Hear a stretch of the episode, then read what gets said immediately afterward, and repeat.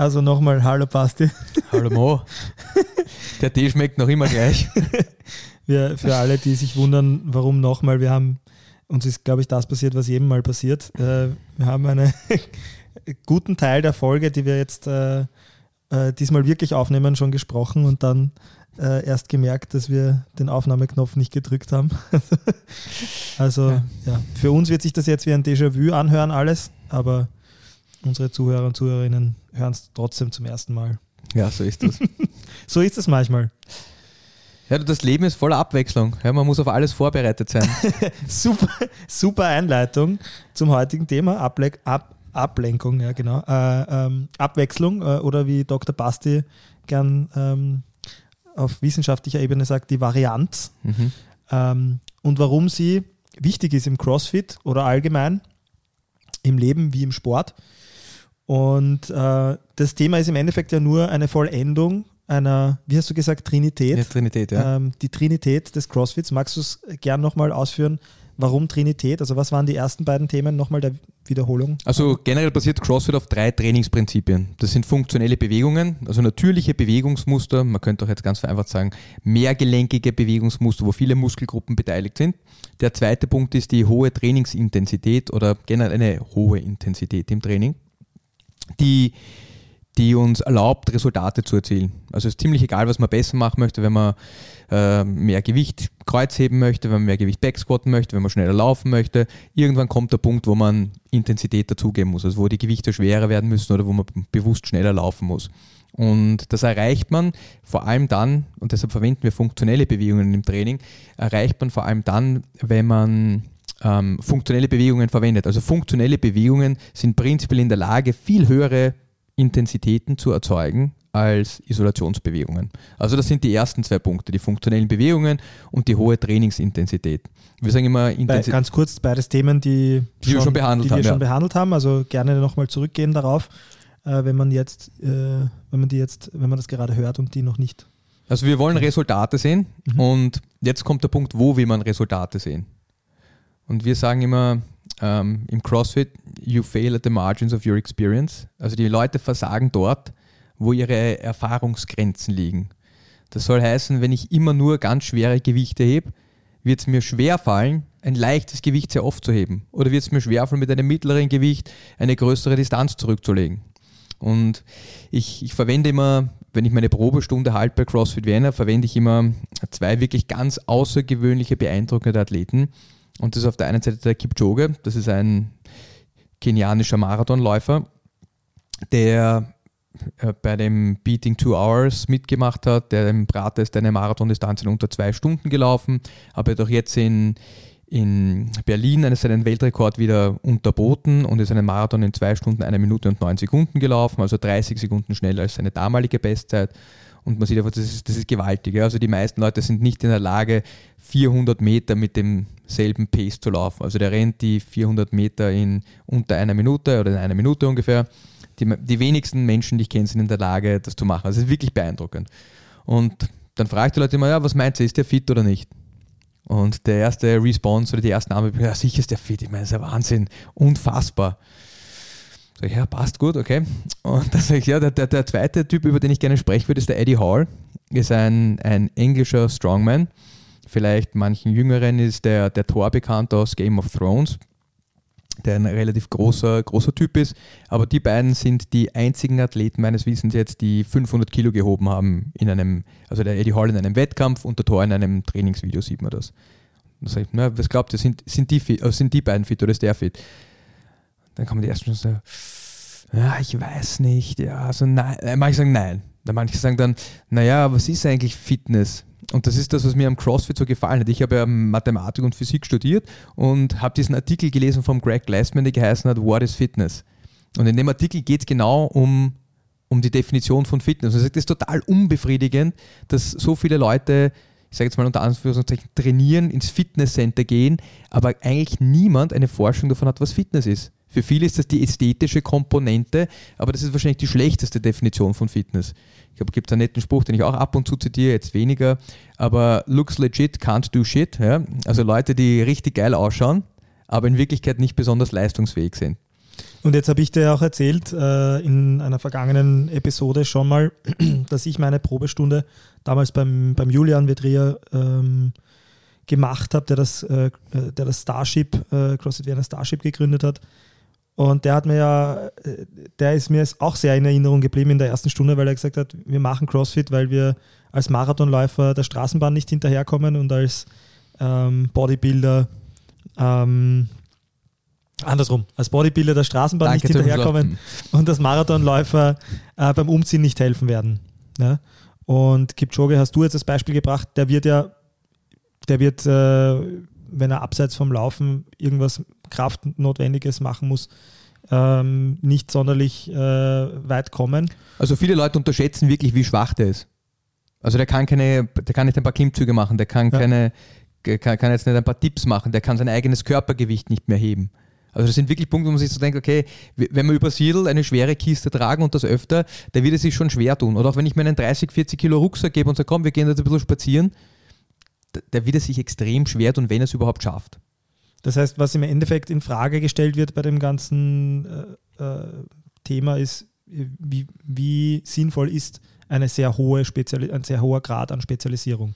Du hast selber gesagt, du hast selber gewürdigt, Spitzenathleten, keine Frage. Ja, ich glaube, das ist immer ganz wichtig, dass man dazu, das soll kein Character Judgment genau. sein oder eine Wertung, ist das jetzt, ist das jetzt kein guter Athlet oder das ist es gar nicht. Das ist wirklich, also ich. Aber die Frage ist trotzdem, wie zuträglich ist, äh, ist das zur allgemeinen Fitness, wenn man sich so zu so einem hohen Grad spezialisiert? Ich glaube, das kann man schon sagen. Darauf will CrossFit ja auch ähm, hinaus. Äh, und jetzt gibt es ja auch die oft verwendete Aussage von, von Greg Lessman, ähm, Specialization is for Insects, ähm, die wohlgemerkt nicht von ihm kommt, also äh, um es zu vervollständigen, da gibt es ein, ein, äh, ein Science-Fiction-Werk von Robert Heinlein, heißt es Time Enough for Love. Und da spricht er davon, äh, ich werde es jetzt im Original vorlesen, nicht komplett, weil es eine sehr lange Auflistung ist, aber das Zitat beginnt mit A human being should be able to change a diaper, plan an invasion, butcher a hawk, con a ship, design a building, write a sonnet, uh, balance accounts, build a wall und so weiter und so fort und endet mit program a computer, cook a tasty meal, fight efficiently and die gallantly. Specialization is for insects. Ich sage, das war sicher ein Brite. Also auch die gallantly, das kann nur ein Brite schreiben, ja. Ja, ich werde dir nachschauen. Äh, ich weiß es leider selber nicht. Ich gehe jede Wette ein. Ich, ich sehe hier gerade, äh, ich muss dich enttäuschen, Robert Anson Heinlein ist gestorben, als ich geboren wurde im Jahr 88, was an American Science Fiction Author. Ungewöhnlich. Und ungewöhnlich. ein Aeronautical Engineer und Naval Officer. Also der hat echt alles gemacht. Org, ja. ja. Spannend. Ja. Aber warum Specialization is for Insects? Warum? Ja, also man sieht schon, wenn man diese beiden Athleten anschaut, das Problem ist nicht, dass die Leistung von denen aus ganz außergewöhnlich ist, sondern das Problem dort auf, wenn ich die beiden Platz tauschen lasse. Der, der, der 500 Kilo heben kann, der kann keinen Marathon mehr laufen. Also das sind Menschen, die ich habe mal von einem amerikanischen Powerlift eine, eine, eine Doku gesehen und der hat zu seinen Haverern gesagt, oder so generell halt, ja, wenn sie vom Parkplatz, und der war so 200, 300 Meter vom Gym entfernt, ins Gym gehen und außer Atem sind, dann müssen sie wieder beginnen, an ihrer Ausdauer zu arbeiten. Ich glaube, ja? der Punkt sollte weit früher kommen. Ja, na, wie auch immer. Es, das, ja, also, aber prinzipiell, das, das äh, gutes Anzeichen. Er, er, er, trifft, es trifft den, den Nagel auf den Kopf. Es ist ganz, es ist, ja, also man merkt, äh, die Stärke von denen ist nicht Ausdauer. Und umgekehrt, ich habe das eh vorher gesagt, der Marathonläufer kann, kein, kann keinen, sein eigenes Körpergewicht nicht mehr heben. Und ja, das ist einfach eine Spezialisierung, die ist so extrem, dass sie dem normalen Menschen, nicht mehr dienlich ist. Also wir machen alle ganz viele unterschiedliche Dinge im Leben und, und da hilft, zu viel Spezialisierung hilft einfach nicht, diese Dinge optimal zu erledigen. Und das, das war auch zum Beispiel faszinierend das an den guten Crossfittern. Also Matt Fraser war die letzten Jahre einer der besten Crossfitter. Der wiegt, glaube ich, um die 85 Kilo, 80, 85 Kilo, also nicht einmal, nicht einmal die Hälfte von dem Gewicht, das der dass der Eddie Hall hatte, wie er die 500 Kilo gehoben hat und hat seinen Deadlift PA von, glaube ich, 250 Kilo. Der kann 70, 75, 80 Klimmzüge am Stück machen. Der kann einen Marathon in unter drei Stunden rudern. Also der kann ganz, ganz viele unterschiedliche Dinge. Und jetzt muss man die als normaler Mensch, muss man keine dieser drei Leistungen in irgendeiner Form ähm, nachmachen können. Also ich meine jetzt den Kipchoge, den Fraser und den den Eddie Hall, aber ich glaube auch als normaler Mensch ist es sinnvoll, ähm, ausbalanciert zu sein, wenn man auf unvorhergesehene Dinge trifft. Äh, also es kann ja durchaus passieren, dass man mit jemandem wandern geht und der bricht sich seinen Haxen und man muss den eine Zeit lang tragen. Wenn man nie in seinem Leben Krafttraining gemacht hat, wird man den nicht gescheit tragen können.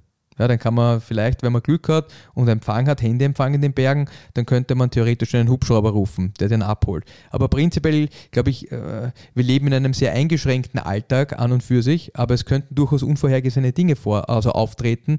Und je mehr unterschiedlichen Stimuli ich ausgesetzt bin, desto besser kann ich auf diese Dinge reagieren. Also je breiter mein Training ist, wenn es vernünftig strukturiert ist, also wenn es vernünftige Varianz hat, nicht wenn es ganz zufällig zusammengewürfelt ist, desto desto besser bin ich auf, auf, auf alle Gegebenheiten im Leben vorbereitet. Und ich habe das, hab das in unserer vorigen Aufnahme schon gesagt. Ich finde dieser Vergleich mit künstlicher Intelligenz ist eigentlich ganz cool. Das ist mir spontan eingefallen. Aber eines der Themen in der künstlichen Intelligenz ist das zwischen allgemeiner künstlicher Intelligenz und eher spezieller oder spezifischer künstlicher Intelligenz. Mhm. Und da war lange Zeit die Diskussion und habe mir immer gesagt, naja, wenn einmal ein Computer, das war vor 40 Jahren, wenn einmal ein Computer einen Menschen im Schach schlägt, dann sind Computer intelligent. Dann hat, ich glaube in den 90er Jahren, hat der Gary Kasparov, der damals beste Schachspieler, gegen den ersten Computer verloren. Und dann war es ein, naja, gut, Computer, Schach, okay. Äh, wenn der erste Computer einen Menschen im Go schlägt, immer noch sehr einfache Regeln, aber viel mehr Möglichkeiten, ein bisschen mehr strategische Komponenten dahinter.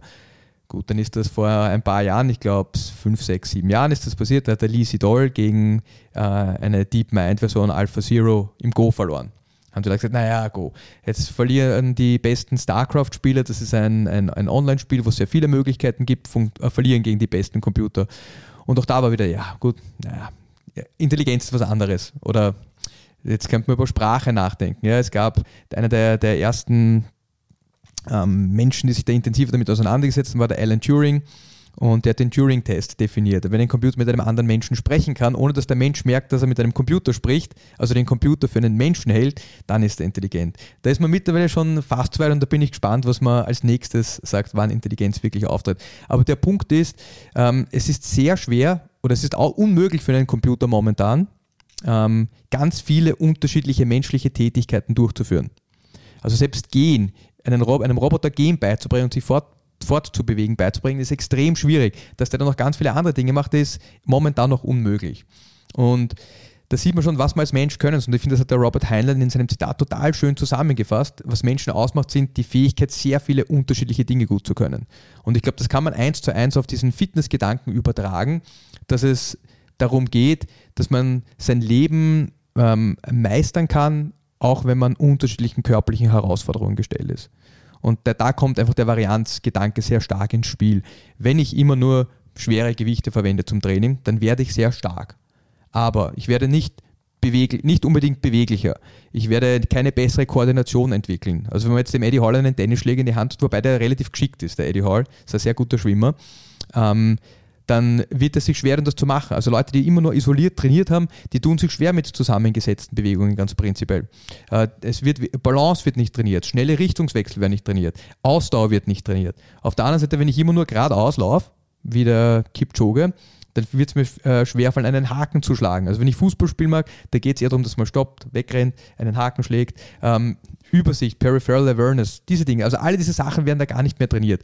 Und das ist uns einfach zu eingeschränkt. Also es gibt ja, wir verwenden heute einige Zitate. Äh, auch, auch Greg Glassman hat gesagt, äh, CrossFit specializes in not specializing. Mhm. Und wenn ich dir so zuhöre, dann erinnert mich das eigentlich auch an die Idealvorstellung von Sir Ken Robinson, einer der anerkanntesten Experten äh, zum Thema Bildung.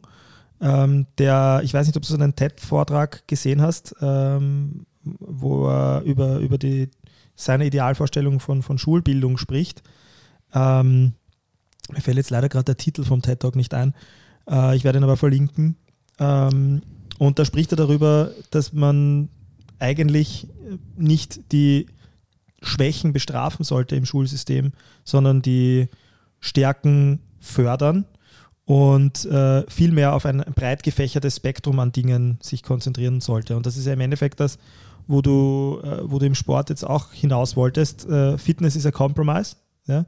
Du hast von, vom, vom Backsquat und du hast vom, vom Laufen, äh, du hast vom, vom Liften und vom Laufen gesprochen.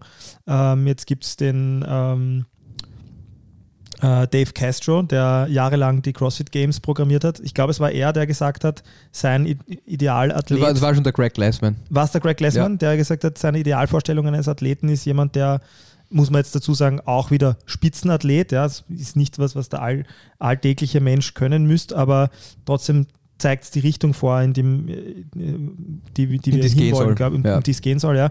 Die Idealvorstellung eines, eines Athleten, eines Spitzenathleten im CrossFit ist jemand, der 250 Kilogramm ähm, Backsquatten kann ähm, und eine Meile in unter fünf Minuten, also 1600 Meter in unter fünf Minuten laufen kann. Ja, also es ist ein, ein super Beispiel. Und der Typ, der das gemacht hat, hat dann auch noch 50 Pull-Ups am Stück gemacht. Also es war vor... An einem Tag. An einem Tag. Ja, das ja. ist auch schon noch der Punkt, ja, an einem Tag. Also es gibt mittlerweile ganz außergewöhnliche Leistungen. Es gibt einen amerikanischen Powerlifter, der ähm, Alex Viada heißt er. Der hat ein Elite Powerlifting Total in seiner Gewichtsklasse. Ich weiß nicht genau, was das ist, aber ich glaube, er hebt über 1000 Kilo im Kreuzheben, Kniebeuge und Bankdrücken. Das ist, glaube ich, sein, sein, sein Standard. Das kann jetzt höher oder niedriger sein, bitte nicht darauf festlegen. Und er hat eine Ironman-Zeit von äh, knapp 10 Stunden. Oder sein Ziel ist, glaube ich, unter 10 Stunden zu kommen. Wiegt 100 Kilo. Also es ist ziemlich beeindruckend, äh, dass man an zwei so ganz unterschiedlichen Polen äh, so hohe Leistungsfähigkeit hat. Und der wird, also wer jetzt den Ironman-Weltrekord kennt, der ist weit unter 7 Stunden dort ist er weit entfernt davon. Und wer die besten Powerlifter anschaut, auch dort ist er relativ weit entfernt vom, eine, von einem Deadlift in der Kategorie Eddie Hall.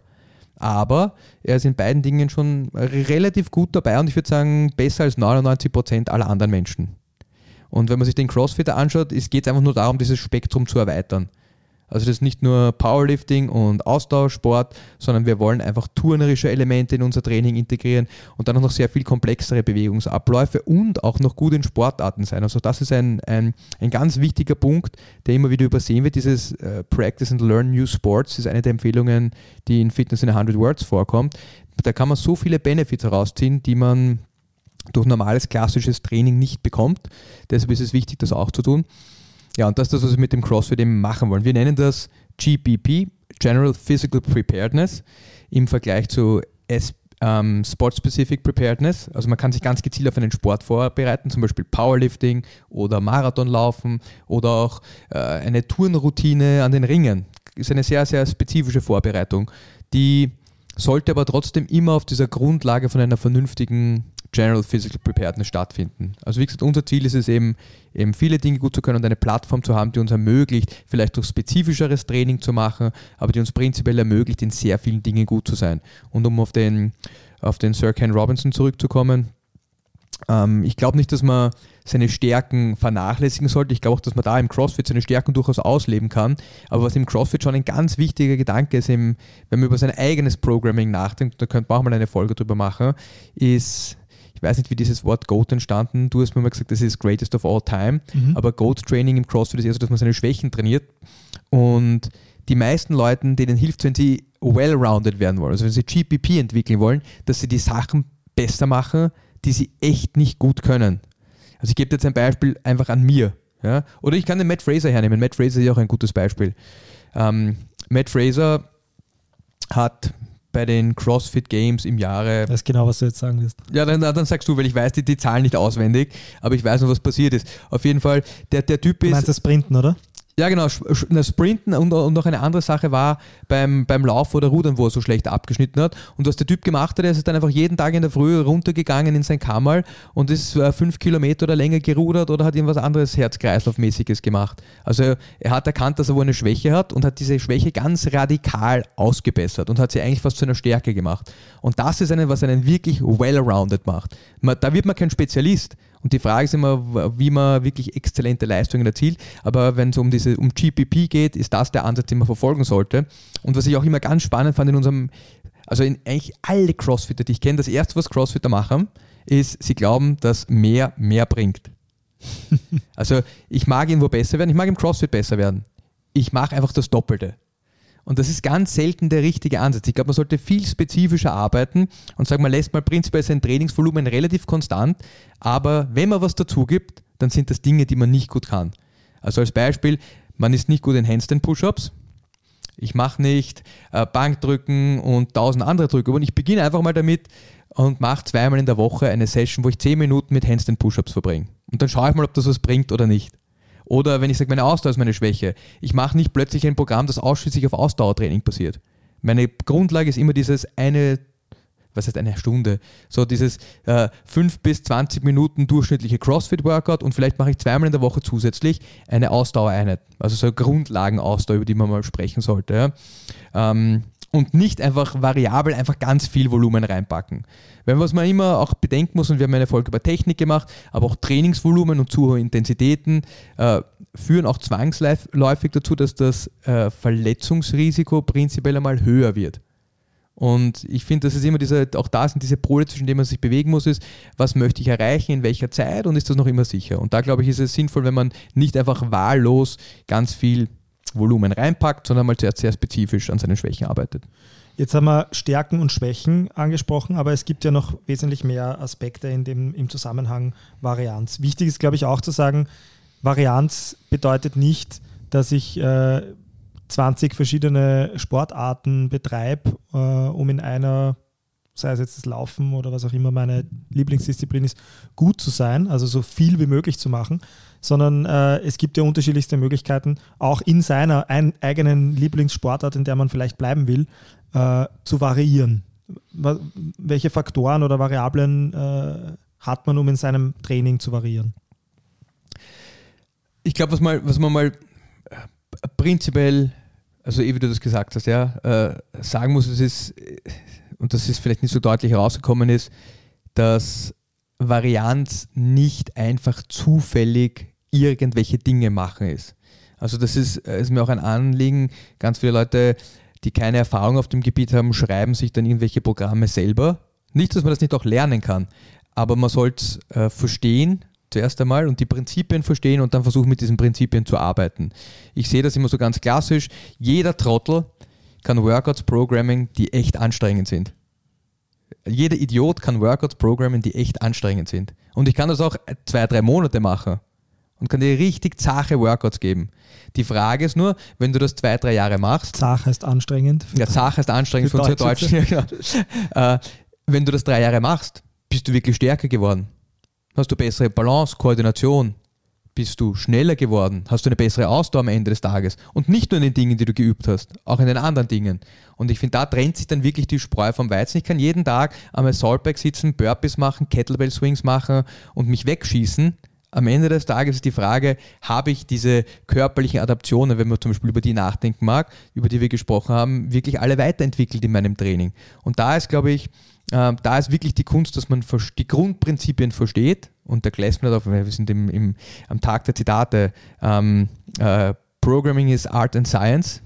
Es, ist, es gibt gewisse Grundprinzipien, es gibt eine wissenschaftliche Komponente, eben nicht, dass es einfach nur zufällig ist, dass man zum Beispiel genug schwere Gewichte bewegen muss, wenn man stärker werden möchte. Und dann gibt es eine, eine Kunstkomponente, die, die sich schwer beschreiben lässt. Also oft, wenn man länger CrossFit programmt oder auch wenn man Workouts macht, da sieht man einfach, das ist ein geiles Workout, wenn man es erlebt hat. Das passt irgendwie, das kann man, von der Intensität ist das genau richtig, vom Gewicht ist es richtig, aber das ist schon eher so eine Kunstkomponente, die, die damit einfließt oder eine Intuitionskomponente. Aber äh, um, um jetzt auf den Varianzgedanken zurückzukommen, was ist Varianz? Also Varianz ist nicht zufällig zusammenwürfeln, sondern prinzipiell wollen wir mal gezielt ähm, Grundvariablen, die man in jedem Training hat, variieren können. Und da, was, was fast allen Leuten ein Begriff ist, die mit Gewicht trainiert haben, ist das Gewicht. Also im CrossFit kann man da sagen, man mag vom eigenen Körpergewicht, wenn man beginnt, einen Klimmzug zu machen, bis zu vielleicht einen Klimmzug mit 50 oder 60 Kilo Zusatzgewicht machen können. Das wäre das Gewicht regulieren. Ähm, ich kann eine leere Stange heben, ich mag in der Lage sein, sehr viel Gewicht zu beheben. Ich bin der Meinung, dass man als gesunder Mensch ähm, zumindest eineinhalb, besser zweimal sein eigenes Körpergewicht heben können sollte. Da würden jetzt viele mal sagen, boah, das ist so viel. Wenn man ein bisschen trainiert und das ist nicht wahnsinnig viel, kommt man dort relativ bald hin. Also so 100 Kilo als Mann heben, das ist keine, das ist keine große Herausforderung. Das klingt jetzt für viele vielleicht unvorstellbar, aber es ist nicht wahnsinnig schwierig, dorthin zu kommen, wenn man regelmäßig trainieren geht. Ähm, also Gewicht ist ein, ein ganz zentraler Faktor. Dann, was ist, kann man noch variieren? Man kann die, die Anzahl an Wiederholungen variieren. Wissen auch alle Leute, die im Krafttraining wie zu Hause sind. Ich kann sagen, ich habe da eher diesen Hypertrophie-Bereich, äh, so 8 bis 15 Wiederholungen. Ähm, dann gibt es diese Bereiche, wo es mehr so Kraftausdauer ist, alles was über 15 Wiederholungen und weiter ist. Und dann könnte man noch sagen, es gibt diesen Bereich, wo es mehr um Maximalkraft geht, 1 bis 5 Wiederholungen. Wenn man sich mal wirklich länger mit der Materie beschäftigt, ich habe das ursprünglich in meine Notizen reingeschrieben, es gibt ein cooles Buch vom Laden Jovanovic, ähm, der da ist es eh das Strength Training Manual, der hat eine ganz coole Auflistung, dass wir uns das so in unseren Modellen vorstellen. 1 bis 5 Wiederholungen ist maximale Kraft, 8 bis 15 Wiederholungen ist Hypertrophie und dann die anderen. Wenn man, da, wenn man sich das wirklich genauer anschaut, dann kommt man, sind diese Dinge alle viel stärker miteinander vernetzt und es gibt Leute, die trainieren mit viel mehr Wiederholungen und mehr Volumen und bekommen gute Kraftzuwächse, dann gibt es welche, die haben viel weniger. Also es ist, glaube ich, alles nicht ganz so klar, wie wir uns das versuchen jetzt zu modellieren, aber der Punkt ist, ähm, man muss die Wiederholungsanzahl variieren. Also wenn ich immer nur eine schwere Wiederholung mache oder eine Wiederholung mache, dann bin ich super, was eine Wiederholung betrifft. Aber wenn ich 100 oder 50 oder 500 Wiederholungen machen muss, will ich noch immer gut leistungsfähig sein. Also die Wiederholungsanzahl, die Satzanzahl, wie viele Durchgänge ich von irgendetwas mache und ähm, dann auch die Dauer des Workouts. Das ist jetzt vielleicht eher Austauschsportler ein Begriff. Ja, man läuft 1000 Meter, man macht das ein paar Mal, ich habe eine gewisse Dauer in meinem Workout, auch die sollte man variieren. Und diese Varianz, also wenn ich die Dauer variiere, dann bin ich zum Beispiel in der Lage, 5 Kilometer schneller zu laufen, aber auch 1000 Meter schneller laufen, vielleicht auch 400 Meter schneller zu laufen und vielleicht auch manchmal zu sprinten und meine Maximalgeschwindigkeit zu erhöhen. Und dann, was glaube ich ganz, ganz, ganz wichtig ist, und das ist schon ein bisschen außerhalb des Scopes, des, wie sagt man das, ähm, der, der, der Reichweite von vielen Leuten, ist, wir im CrossFit, und das finde ich, sollte man prinzipiell auch in seinem Training machen, variieren extrem viel die Bewegungsmuster, die wir verwenden oder die Bewegungen, die wir verwenden. Also wir haben eine ganz, ganz, ganz weite Range an Bewegungen, die wir in unser Training einbauen. Das beginnt von turnerischen Elementen zu Gewichtheberelementen und dann klassische Ausdauerelementen. Aber wir versuchen, die, wir versuchen einfach sehr, sehr viel Abwechslung in die Bewegung selbst zu bringen, um eben nicht nur gezielt in einer Bewegung gut zu werden. Also der Körper ist wahnsinnig gut und schnell sich anzupassen. Merkt man, Leute, die den ganzen Tag am Rad sitzen, wären exzellente Radler, die können deshalb noch nicht super laufen oder schwimmen. Also auch was die Ausdauerkomponente betrifft. Der, der, der, Körper wird wahnsinnig effizient, genau diese Bewegung gut zu machen. Das sind Anpassungen, die wir im CrossFit eher vermeiden wollen. Also wir können prinzipiell alles gut und dann ganz gut Radfahren, als nur Radfahren und den Rest nicht so gut. Das ist unser Grundgedanke. Ja. Aber Bewegungsmuster variieren ist ganz entscheidend, auch wenn man, wenn man davon ausgeht, dass man in seinem Leben viele unterschiedliche Dinge machen können sollte. Ja.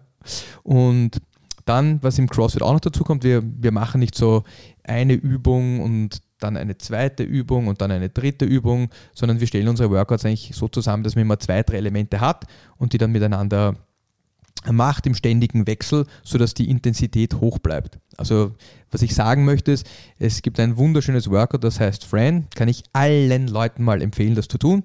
Ist ein tolles Workout, vielleicht am besten in eine CrossFit-Box gehen und das ausprobieren, beziehungsweise wer Kniebeugen und Klimmzüge kann, kann es auch alleine probieren.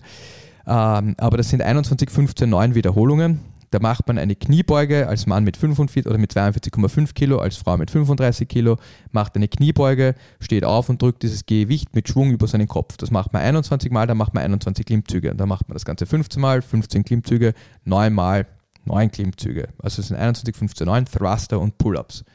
Und ähm, wenn man dieses Workout macht, dann gibt es eigentlich keinen wirklichen Grund, außer die metabolische Ermüdung und den Schmerz, den man unter Anführungszeichen erleidet, aufzuhören. Also es ist wunderschön programmiert, dieses Workout. Man hat zwei Elemente. Eines das Gewichtheben ist, eines das ähm, turnerische, ein turnerisches Element und man hat drei Bewegungsmuster, die da verpackt sind, die super zusammenspielen. Man hat auf der einen Seite eine Kniebeuge, also eine Unterkörperbewegung und dann hat man, ähm, wenn man aus der Kniebeuge rauskommt und mit Schwung nach oben drückt, eine drückende Komponente dabei. Also wenn die Arme und die Beine müde werden vom Drücken, dann switcht man seinen Fokus nach 21 Wiederholungen und macht Klimmzüge. Klimmzüge sind eine ziehende Bewegung, also eine Zugbewegung, die man macht. Und wenn man bei der Zugbewegung müde wird, geht man wieder zurück zur, zur Drück- und Kniebeugenbewegung. Also es ist eigentlich ideal, wenn man immer, wir sagen, da, komplementäre Bewegungsmuster hat, die sich, die sich super ergänzen und die sich nicht gegenseitig in ihrer Müdigkeit verstärken. Und das führt dazu, dass der Körper sehr viel, sehr, sehr über einen längeren Zeitraum in der Lage ist, sehr viel Intensität zu erzeugen, weil es keinen muskulären Grund gibt, Pause zu machen. Und auch da wieder ganz beeindruckend, Leute, die das gut machen, so wie der Matt Fraser, die haben alle Zeiten für Fran, die sind äh, unter 2 Minuten 30. Ich glaube, die schnellsten Zeiten waren da ungefähr 2 Minuten. Das ist eine Dreiviertel Pferdestärkung, Pferdestärke oder mehr Leistung über, über zwei Minuten. Das ist gewaltig. Also ich kann auch allen Leuten mal empfehlen, sich so ein Video anzuschauen. Das ist ganz, ganz, ganz beeindruckend, was die guten Crossfitter da leisten. Nämlich auch was sie sonst noch alles rundherum leisten können. Es ist ja nicht nur das Fran, sondern sie sind in der Lage, diese Leistung in ganz vielen unterschiedlichen Disziplinen abzurufen. Und Aber Fran ist schon ein gutes Beispiel. Ja. Also Fran ist ein großartiges Workout, das CrossFit echt super zusammenfasst. Ich glaube, ich habe auch noch nie in so wenig Zeit so viel, so viel Erschöpfung verspürt wie mit Fran. Ja, also ich meine, das ist im, im, Schnitt, je nachdem wie gut man da drin ist, aber das ist in, in, in um, um, um die fünf Minuten ist das erledigt und also plus minus die eine oder andere Minute, aber das äh, für den durchschnittlichen Crossfitter und das ist äh, ja. Also um unter, also ja, die Zeiten ändern sich, aber, aber man, früher hat man gesagt, unter vier Minuten Fran, wie ich begonnen habe, das war ganz, ganz ausgezeichnet schon.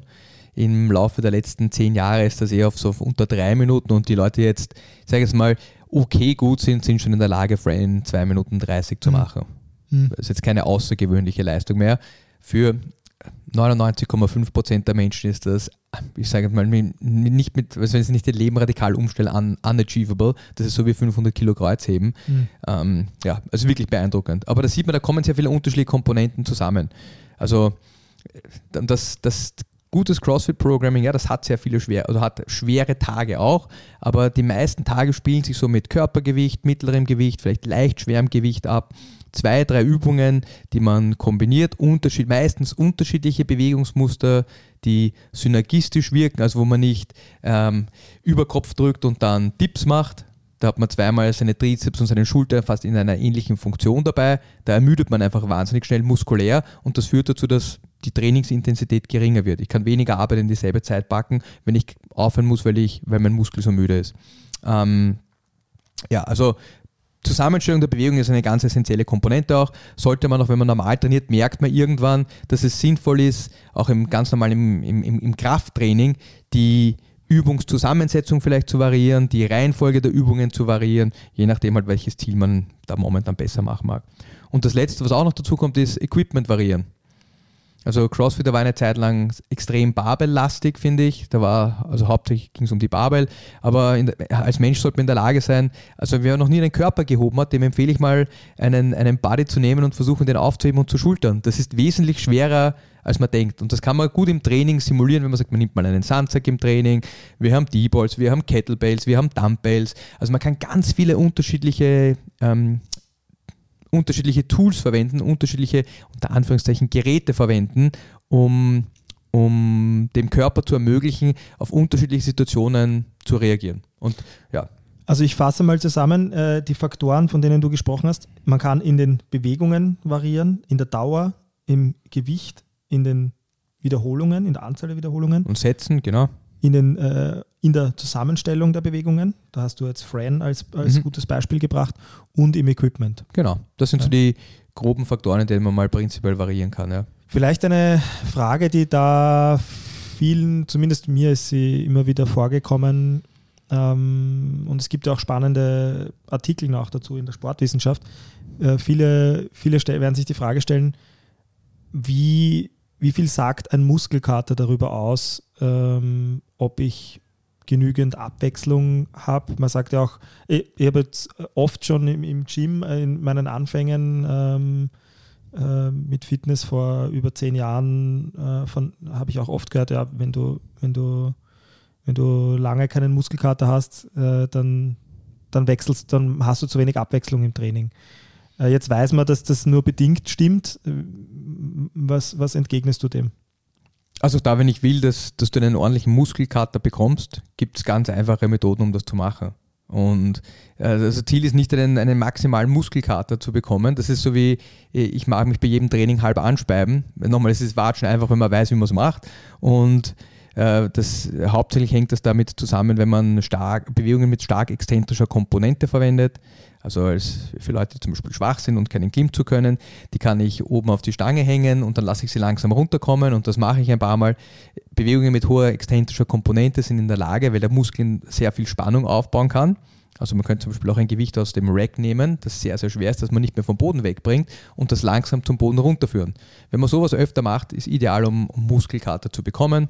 Ähm, ich, ich, würde sagen, dass, dass das prinzipiell stimmt, wenn, äh, wenn man ich weiß nicht, wie ich das am besten sagen soll, aber jetzt angenommen, man hat immer nur Schulterdrücken gemacht und da macht man zum ersten Mal Liegestütz und hat einen unfassbaren Muskelkater, obwohl das Volumen jetzt nicht wahnsinnig hoch war dann ist das für mich ein Zeichen, dass man einfach zu eingeschränkte Bewegungsmuster verwendet hat, nämlich das Drücken in der Vertikale und die Horizontale vernachlässigt hat und deshalb so einen Muskelkater bekommt. Ansonsten würde ich, würde ich eher meinen, wenn man ein, ein gut umfassendes Training hat, dass man relativ muskelkaterresistent wird, was wie gesagt hohe exzentrische Belastung ist ein Faktor und natürlich auch immer die Volumenkomponente. Also wenn ich ein sehr hohes Volumen habe, ist es auch ganz leicht, also es ist viel leichter Muskelkater zu erzeugen. Aber das heißt auch im Umkehrschluss, wenn ich dich richtig verstehe, nur weil ich lange keinen Muskelkater im Training habe, heißt es das nicht, dass, dass du keinen Fortschritt machen dass musst. Mein Training, dass mein Training Nein. in irgendeiner Form falsch ist. Das ist auch, was ich oft meinen Coaches versuche beizubringen, ist äh, die Workouts vernünftig zu skalieren. Wir hatten letztens wieder ein Workout, das waren 400 Meter Ausfallschritte oder letztens ein bisschen länger her, 400 Meter Ausfallschritte. Und es geht wirklich manchen Leuten so, dass sie dann sieben, acht, neun, zehn Tage nicht vernünftig gehen können. Das ist in meinen Augen nicht das Ziel des Trainings. Ziel des Trainings ist, dass man vielleicht eine gute Ermüdung oder auch eine Muskelkarte in den Beinen hat, aber es sollte nicht so sein, dass man für Tage zerstört ist und nicht trainieren kann. Also es ist für mich genau der, der, der, der, der, falsche Ansatz, ist ähm, Training so zu praktizieren, als ob jedes Training ein Test deiner Leistungsfähigkeit ist. Das ist es nicht.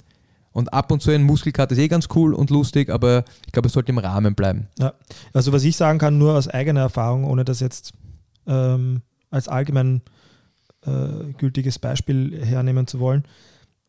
In dem Moment, wo ich begonnen habe, öfter zu trainieren, ähm, hat meine, hat, hat, Surprise, Surprise vielleicht jetzt, ja, aber hat die Anzahl äh, der Situationen, wo ich einen Muskelkater hatte, drastisch abgenommen. Ist auch so, ja. weil du, wenn du öfter trainieren kommst mit vernünftiger Varianz, machst du die einzelnen Übungen auch oft genug. Also das heißt, horizontal drücken, vertikal drücken, nach unten drücken, mhm. dass, dass deine Muskelgruppen diese Bewegungen und deine Gelenke diese Bewegungen gewohnt sind. Mhm. Und deshalb entwickelst du weniger Muskelkater. Mhm. Also nochmal, wenn man ganz spezifische Trainingsziele hat, mag es durchaus sinnvoll sein, den Muskel zu überlasten mit Volumen und vielleicht mehr Exzentrik ähm, oder auch höheren Intensitäten zum Teil, aber prinzipiell ist das Ziel eines Trainings nicht maximaler Muskelkater. Sehr gut. Ich glaube, was, was, was, was wirklich noch ganz wichtig ist, und da ist der Level 1 Training Guide eine sehr gute Ressource ist, was ist gutes CrossFit Programming? Und Varianz bedeutet wirklich nicht zufällig irgendwas aneinander rein. Also es ist ein sehr, ein sehr ähm, wie sagt man, durchdachter Prozess, in dem man versucht, unterschiedliche Trainingsstimuli auszugleichen. Und wenn man das gut macht und gutes Programming hat, dann wird man auch in allen Bereichen besser. Das ist so ein, ein, ein, ein Punkt, den man oft hört von anderen Leuten, die an, an dieser Trainingsmethode Kritik üben, ist, naja, macht's nie, also ihr macht im Prinzip nichts oft genug, um richtig gut drin zu werden. Also wenn das ein Powerlifter zu mir sagt, dann stimmt, sage ich, ja, das stimmt eh. Also ich will nicht 350 Kilo deadliften, weil ich weiß, wenn du 300 Kilo oder 350 Kilo deadliften kannst, dann kannst du ganz viele andere Dinge nicht mehr machen. Das ist nicht mein Ziel. Ja, aber wenn du sagst, du magst vielleicht mal 200 Kilo in deinem Leben Kreuzheben, magst aber noch immer 5 Kilometer schnell laufen können, dann brauche ich einen anderen Approach für mein Training. Und da muss ich ganz bewusst unterschiedliche Variablen und Stimuli kombinieren und nicht einfach nur eine Sache oft machen. Und das ist nicht zufällig. Also ich habe hab mir letztens einen großartigen Podcast angehört vom Pat Sherwood und vom Adrian Bossman, wo der Pat Sherwood über seine Methode spricht zu programmen. Das ist lustig, weil ich, ich mache es eigentlich genauso, wie die beiden sagen.